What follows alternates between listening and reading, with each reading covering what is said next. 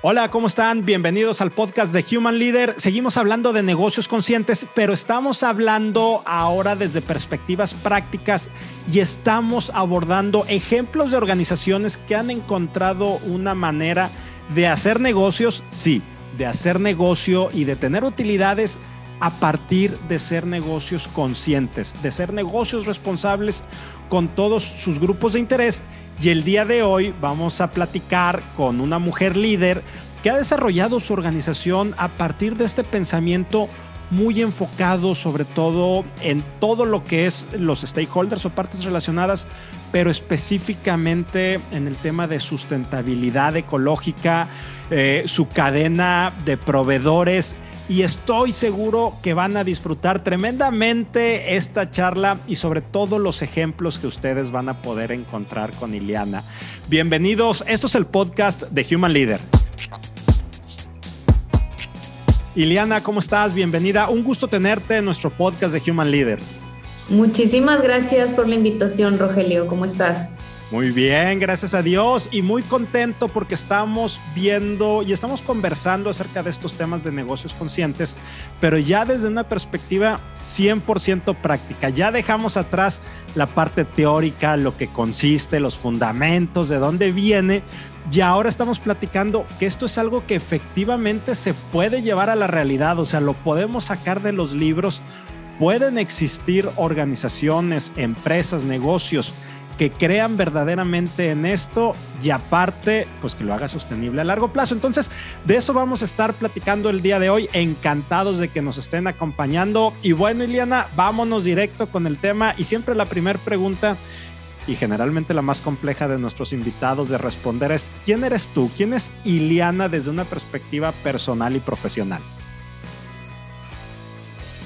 Va, pues soy Liana Loza, yo soy ingeniera química, em, estudié en el TEC de Monterrey y desde que estaba en la carrera hace como 13 años, em, pues traía esta espinita de no quiero salir y trabajar para las empresas en las que todos mis compañeros ingenieros químicos están buscando trabajo, em, porque yo no sé, o sea, yo ya creo que veía que el tema ambiental era un tema muy importante para mí. Eh, no quería estar trabajando en esas empresas que solamente están contribuyendo a lo que está pasando o a lo que estaba pasando desde hace 13 años, ¿no? Eh, entonces, eh, pues yo como inquieta empiezo a ver en qué me quiero especializar o qué podría hacer, buscando siempre como como algún emprendimiento que tuviera un lado social, o sea, algo de no sé, he sido siempre muy amante de México y de todo lo que, lo que tenemos aquí, de la cultura. Eh, y, dije, algo, algo, se puede hacer, algo se tiene que hacer por, por mejorar y emprender lo que tenemos aquí en, en, el país, ¿no? Entonces le buscaba por el tema alimentos y ahí estuve haciendo como algunos experimentos y cosas de productos orgánicos. Eh, me di cuenta que que en el, en el tema de agricultura orgánica, pues también nos, nos faltaba muchísimo y la verdad yo no era agrónoma y no sabía ni por dónde empezar. Entonces, eh, me meto a una, a una especialidad de formulación cosmética y me empieza a llamar mucho la atención el cómo se formula, cómo se desarrolla un producto, pero lo que más me llamó la atención es la cantidad de sintéticos y la cantidad de contaminantes que utilizamos en la industria cosmética. Eh, toneladas, toneladas y toneladas se desechan, más todo lo que después nos lavamos en la regadera y van a dar al agua. Eh, todos esos químicos hay unos que, no se biodegradan, que, ahí continúan y, y, continúan en el agua y por eso la calidad del agua cada vez también está peor. Y la industria cosmética tiene una gran responsabilidad sobre eso que está pasando en la calidad del agua. Entonces, fue algo que a mí me empezó a hacer mucho ruido porque a mí me estaban enseñando a formular súper sintético y utilizando todos estos ingredientes plásticos en la piel eh, y ingredientes que eran cero sustentables. Y yo decía, ¿dónde están los ingredientes naturales que según esto yo creía que tenía un producto cosmético? Eh, porque no sé, a lo mejor tú dices un champú de aloe, no, pues se utiliza un chorro de aloe, ¿no? Qué padre. Pues no, Allá me fui a dar cuenta que se utilizaba un 2%, un 1% de aloe y el resto son petroquímicos. Y, y, no, o sea, para mí fue así un shock de no puede ser, o sea, tiene que haber una mejor manera de hacer esto. Y a mí me emocionaba mucho que en México, teniendo tanta biodiversidad y, y tantos eh, grupos indígenas que saben y conocen toda la herbolaria ancestral que hay, como en México no, no habíamos desarrollado cosmética limpia o cosmética orgánica. En Europa ya era algo que se estaba dando, en Canadá era algo que se estaba dando. Y así comenzó a crecer mi obsesión de por qué en México no lo estamos haciendo. Entonces, 13 años después, eh, pues aquí, aquí estamos, seguimos con Najal. De, siempre les da risa que yo nunca mandé un currículum. Creo que desde que empecé a estudiar formulación dije, esto es lo que, lo que se tiene que hacer y por donde le voy a dar y eso se ha convertido en, en mi misión. Y aquí sigo. Ya. Oye, Eliana, ¿y qué es lo que hace que tú desde, desde joven empieces a tener esta inquietud? Porque antes de, de, estar en la organización donde estás, de fundar Majal, tú ya traías este tema de yo quiero hacer algo diferente y quiero preocuparme o, o quiero ocuparme, ya estoy preocupada, quiero ocuparme por ciertos temas. ¿Qué fue ese, esa chispita, ese despertar, ese fuego, esa vocación, ese como le querramos llamar, que hizo que Iliana se empezara a enfocar en estos temas? Híjole, yo creo que viene desde la niñez, yo creo. O sea, yo, yo crecí en, en Vallehermoso, en, en una ciudad muy chiquita al norte de Tamaulipas y, y allá hay mucha agricultura. Mi papá es agricultor, toda la vida estuve en el rancho viendo cómo crece el maíz, desde que lo siembran hasta que lo cosechan. Entonces, eh, todo el tema de la tierra, de, de, del contacto con la tierra fue algo que tuve, la verdad, desde niña y fui súper afortunada de tenerlo y igual con, con mis papás. Y, y creo yo que ya cuando me meto en la ingeniería, y empiezas a ver todos los procesos y el todo, el cómo funciona todo, el cómo funciona cada resina, cada esmalte, cada cosa, de dónde sale y todos los procesos que se utilizan para llegar a eso, pues te, te, hace todavía más sensible del impacto que todos tenemos en el planeta, todos, aunque anden ahí todos diciendo que los popotes son lo peor, bueno, o sea, los popotes no son nada, los popotes no son nada en comparación de todo lo demás que utilizamos todos los días, ¿no? Entonces, creo que el tema de, de la ingeniería química, pues también te hace extremadamente, yo no conozco un ingeniero químico que no sea súper consciente del tema ambiental, ¿no? Este, y creo que ahí pues se fue todavía como cocinando más este, e, este fuego, como dices tú. Y fíjate, tú empiezas entonces a enfocarte a temas de, de cosméticos y lo que te empiezan a enseñar a ti es que todo se hace a través de, dijiste, material sintético, material contaminante, o sea, vaya, no sustentable, no orgánico. Entonces, ¿esto por qué es? O sea, a mí me llama mucho la atención que te estén enseñando cómo se hacen estos procesos y sea a partir de esa materia prima, sea a partir de esos productos, eso quiere decir que es más económico, que es más fácil, y, y ese es mi juicio, que es más económico, que es más fácil de conseguir, que garantizas mucho mejor eh, eh, el, el, que sea estándar el producto, no lo sé. Este, y de repente tú dices, no, yo quiero algo diferente. ¿Qué implica desde ahí, desde que te están enseñando cómo se hacen estos productos, remar contra, contra la corriente y buscar algo, algo distinto, Ileana? Sí, no, y, y, obviamente los maestros te tachan de loca, eso, eso no se puede, o sea, es, eso no se va a poder. Eh, en México nadie te lo va a pagar. O sea, de hecho, mi maestro de emprendimiento del, del TEC me decía, al mexicano no le puedes cambiar la conciencia. O sea, el mexicano compra lo que compra y punto. Y qué bueno, qué bueno que estaban equivocados. Mi maestra de formulación cosmética, que era una eminencia en la industria cosmética, me decía, no se puede hacer un cosmético sin parabenos. O sea, ¿de, ¿de, dónde sacas esa idea? O sea, no se puede. Y ahorita todo ya es sin parabenos, ¿no? Eh, y, y, yo decía, tiene, tiene que haber, tiene que haber una manera de, de volver a embarrarnos cosas reales. O sea, si es... Ay, perdón. Déjame apagarlo de una vez.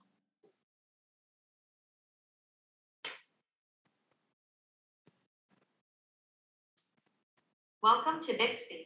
You can talk to me anytime by em, yo decía, tiene, tiene que haber una, una manera diferente. O sea, a, a mí, siendo química, me sorprendió que llegando a la especialidad, el 70%, 80% de una fórmula fuera petrolatos, o sea, petrolatos, literales, petróleo refinado que te puedes embarrar.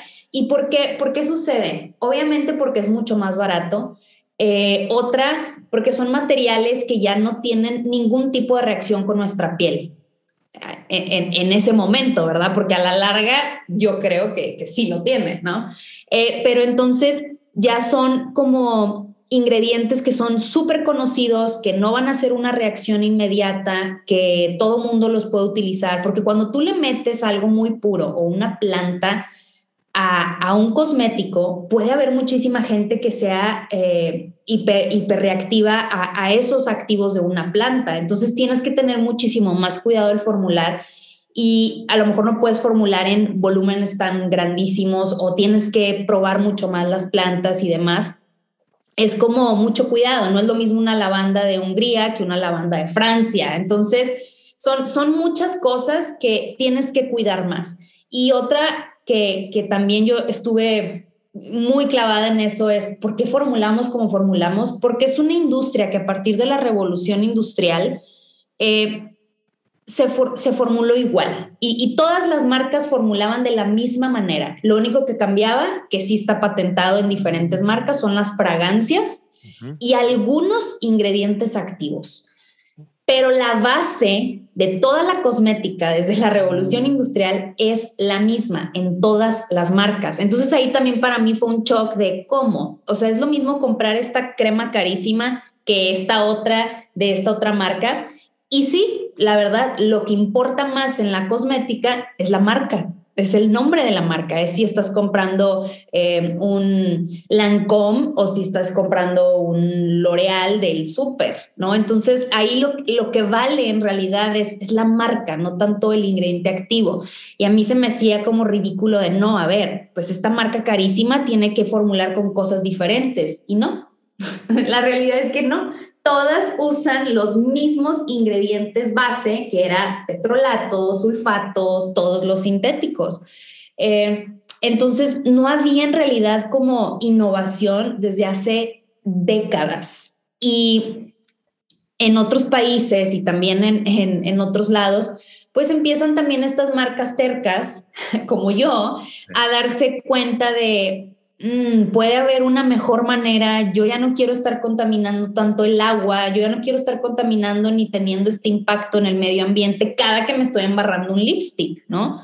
Eh, y poco a poco en Europa, sobre todo, empiezan algunas certificaciones orgánicas, empieza Cosmos, empieza a ver ya como otro tipo de formulación. El tema es que en México no había ninguna sola marca de estas. Yo iba al súper y ahora que ya sé todo lo que sé, ¿qué me voy a embarrar? O sea, ya no me quiero embarrar ese desodorante, ya no me quiero comprar esa pasta de dientes, ya no me quiero comprar ese jabón. Ahora, ahora ¿qué me voy a embarrar? ¿No? Y, yo empecé a ver que, ok, en Europa sí hay, y de hecho yo decía, bueno, traer y distribuir esta marca orgánica o algo así puedo hacer. Y veía los precios y decía, no, bueno, ahí sí el mexicano se me va a volver loco si yo le vendo un jabón en 300, 400 pesos, ¿no? ¿Quién te va a comprar un jabón en, en 400 pesos? Entonces dije, ok, creo que lo tenemos que hacer aquí. se tiene que fabricar en México con una calidad que esté a la par de las marcas más chingonas de la industria cosmética. Y, esa, esa se convirtió en la misión. Ya. ¿Y cómo es que empieza? Bueno, primero es romper ese gran paradigma desde tus maestros, decir, a ver, si hay maneras diferentes de, de hacer esto. Pero, pero segundo es cómo empiezas a contactar proveedores, cómo empiezas a conseguir. Si no había el producto aquí en México, me imagino que tampoco había el proveedor ni la materia prima y también fue todo un reto. ¿Cómo empiezas a hacer esas conexiones y a conocer esas nuevas formulaciones y a decir, yo quiero empezar con estos productos? O sea, ¿cómo fuiste materializando ese sueño? Me encanta que, me lo recuerdes porque hace mucho que no regreso hasta allá y, ahorita me acuerdo y me, me vuelvo a emocionar. Este, sí, empecé por ahí, dije, ¿cuál es el jabón más básico de la cosmética que todo mundo usa y que usamos todos los días? El jabón. Dije, voy a empezar por ahí, sin abrumarme, voy a empezar por hacer un buen jabón orgánico que todo mundo pueda utilizar y que sea verdaderamente natural. Entonces, ok, ¿cómo se hace un jabón natural? Porque en la escuela me habían enseñado a hacer jabones a partir de sulfatos, que los sulfatos son detergentes sintéticos. Y, los, o sea, estos detergentes, literal, el sulfato está hasta en tu jabón para lavar el carro y también está en tu jabón para la cara. O sea, eh, así, o sea, tiene, un espectro de uso enorme, ¿no? Pero al final es un sintético. Bueno, yo no quiero utilizar sulfatos quiero hacerlo con, con algo 100% natural. No, pues creo que se puede hacer a través del aceite de coco. Este, puedes hacer esta reacción a través del aceite de coco, orgánico, bla, bla, bla. Fue un show hace 13 años encontrar aceite de coco orgánico. O sea, ahorita lo encuentras en el súper en todos lados y está de súper novedad, pero antes no existía en México así de que, ay, déjame ir al súper a comprar aceite de coco. No. Entonces me tuve que poner en contacto con muchísimos proveedores de, Colima eh, y, buscar el aceite de coco orgánico que me funcionara, empezar a hacer pruebas en mi casa, en mi departamento de foránea, este, mil pruebas después de, jabones, ya salió uno decente. Este, que mis amigos empezaron a comprar y, mi hermana decía, ah, sí, ya están, ya están chidos tus, tus jabones. Eh, y así empezó. Entonces yo después le quería meter fragancias, eh, le quería que oliera rico, que se sintiera rico. Y me doy cuenta que en México no se conseguían aceites esenciales orgánicos, entonces también tuve que empezar a traerlos de otras partes. Y algo que para mí fue también muy revelador es que yo quería buscar extractos orgánicos en México. Quiero que el jabón tenga extracto orgánico de sábila, extracto orgánico de caléndula. Y, y sí fue revelador para mí que los proveedores que venden extracto de caléndula la vendían diluida en un aceite mineral, ¿no? Que es derivado del petróleo. Entonces, para mí era, no, no lo quiero diluido. Es lo, que quiero quitar precisamente. Sí, o sea, ¿cómo? ¿Cómo que diluido? No, pues es que nada más lo vendemos en aceite mineral. Y yo, no puede ser. Entonces, yo muy desesperada de dónde consigo, cómo los hago yo, eh, em, no, sé cómo llego a un curso de herbolaria de una temascalera en la Huasteca. Entonces, desde ahí creo que también empezó a tomar este rumbo más, más social. O sea, ¿por qué? Porque yo desesperada, ¿dónde están los ingredientes orgánicos en México puros? Llego a que nuestros pueblos indígenas tienen ese conocimiento de toda la herbolaria ancestral pura y de cómo se utilizaba en la piel y cómo se utilizaba en la salud. Entonces me doy cuenta que yo necesito aprender de ellos, yo necesito regresar a esas raíces para poder llevarlo también a, a HAL.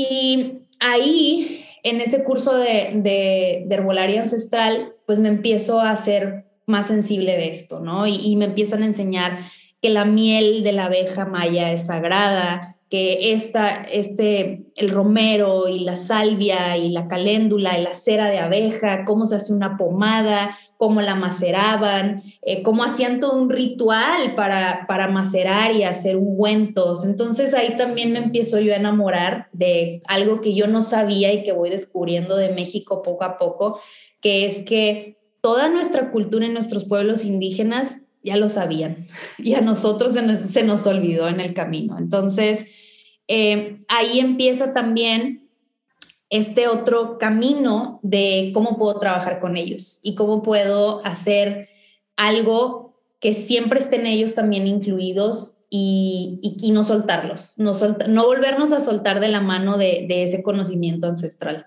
Ya.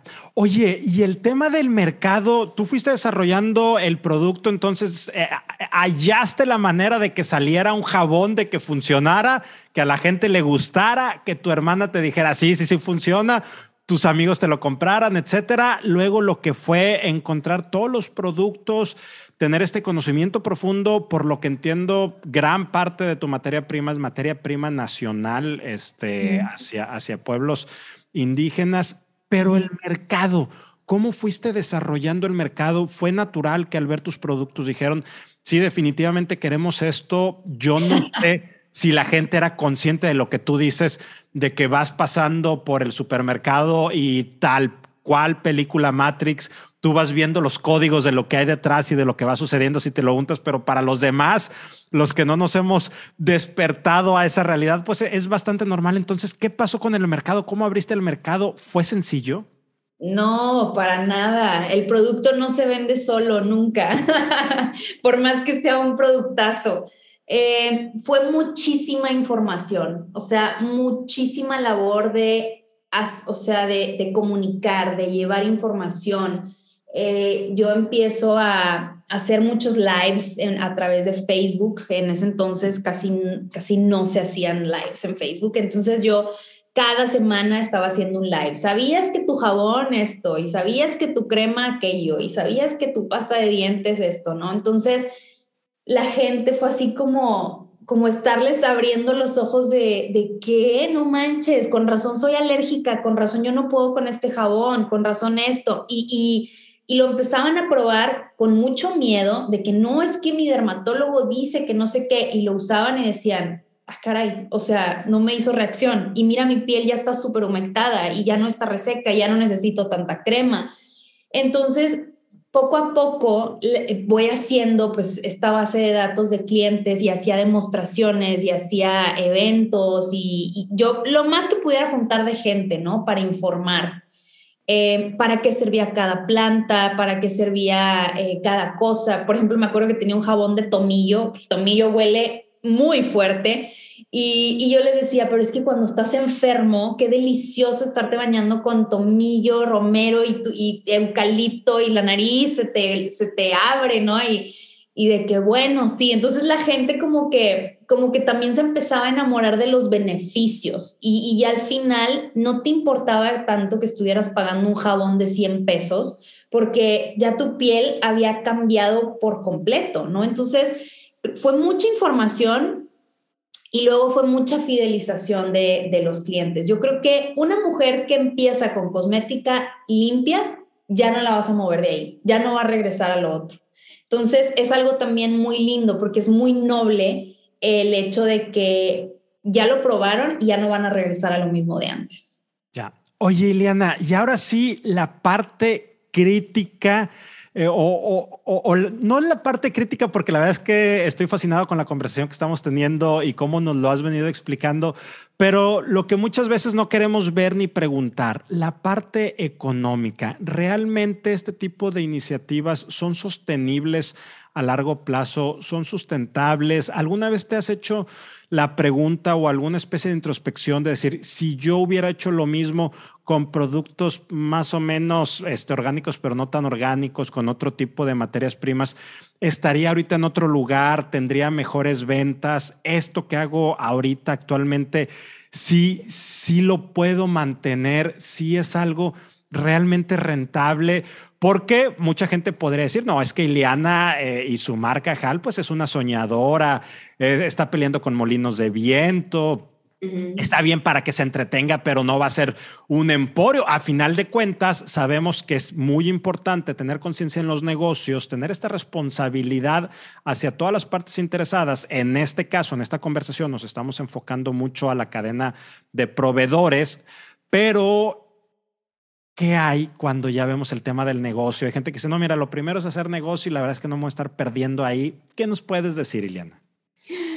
Mira, creo que es súper importante tener ambos lados. Yo creo que tengo esas dos personalidades, ¿no? De que la soñadora y la aterrizada. O sea, en, en mi caso, me siento muy afortunada de nunca perder ese lado de esto tiene que hacer dinero y, también la, la, ambición de esto tiene que crecer. O sea, ¿por qué? Porque quiero llegar a más personas, quiero que las comunidades a las que les estoy comprando vendan más y puedan sostener lo que están haciendo en la selva. Entonces, nunca, nunca, nunca he perdido el tenemos que vender más. Este, y, y, creo yo que esta nueva manera de hacer negocio, de esta nueva manera de hacer negocios no está peleada una con la otra. Más bien es aprender a llegar a ese equilibrio donde todas las ganancias no son para mí, ¿no? O sea, y, y, mi meta no es, bueno, ¿sabes qué? Ya vamos a dejar de usar esa miel porque esta otra está más barata. Jamás. O sea, creo, creo que por ahí tampoco va. Es, es un equilibrio. O sea, de hecho, nosotros metemos estos, estos ingredientes de, de la selva porque sabemos que no sé, te voy a explicar todo para que me entiendan. Tenemos una abeja en México que se llama la abeja melipona, que es una abejita endémica de la zona maya. Solamente está en la zona maya, no hay en otra parte del mundo. Esta abejita no tiene aguijón, no pica y produce muy poquita miel porque está muy chiquita pero es una miel mucho más líquida, mucho más dulce, es deliciosa. Y, las abejas estas están en medio de la selva, que quiere decir que polinizan lugares que no tienen fertilizantes y que no tienen ningún tipo de contaminantes. Entonces la, la miel es extremadamente pura. Pero esta abeja está en peligro porque la zona maya se ha sido muy afectada, es una abejita que no se sabe defender contra las abejas apis, que son las abejas normales, y están en peligro de, extinción. Entonces, los mayas por siglos han tenido la misión de conservar esta abeja, porque es la abeja originaria de la selva maya. Y gracias a esta abeja está toda la flora de, de la zona maya.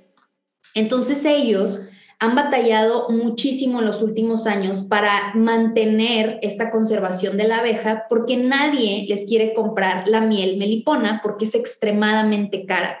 Si tú compras un bote así de miel lápiz, te cuesta 100 pesos. Un, 10 mililitros de, de miel melipona te cuesta 300 pesos, ¿no? Entonces, cuando yo me empiezo a ser consciente de este tema, digo, ¿qué industria puede meterlo de una manera súper sustentable a un producto y que te paguen 10 veces lo que, lo que vale pues, la belleza, ¿no? Entonces dije, aquí es donde, donde les podemos ayudar. Para comértela, a lo mejor no vas a pagar 300 pesos por esta miel, pero, si yo te sí.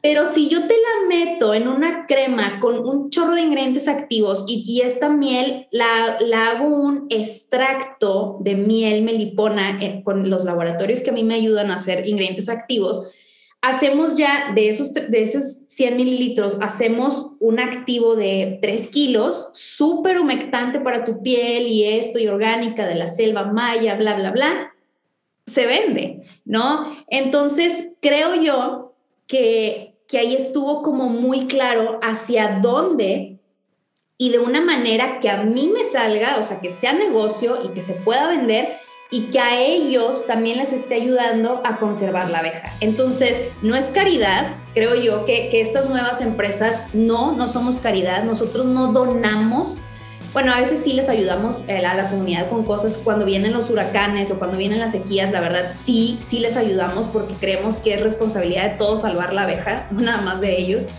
Eh, sí les hemos ayudado, pero queremos una relación sustentable, que ellos nos estén dando esta materia prima al precio que ellos la tienen y lo que a ellos les cuesta hacerla, pero que nosotros también estemos haciendo negocio con, con esta materia prima. Entonces, creo yo que ambas cosas se tienen que mantener súper claras. Sí tenemos que vender este producto, se tiene que hacer negocio y sí vamos a seguir ayudando y es parte de nuestra misión el seguir apoyando a estas comunidades, que, de otra manera ellos no podrían estar sosteniendo la, la conservación de este tipo de abejas.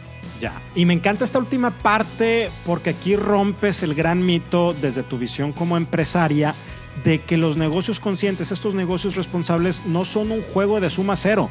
Puede haber ganancias para todas las partes involucradas.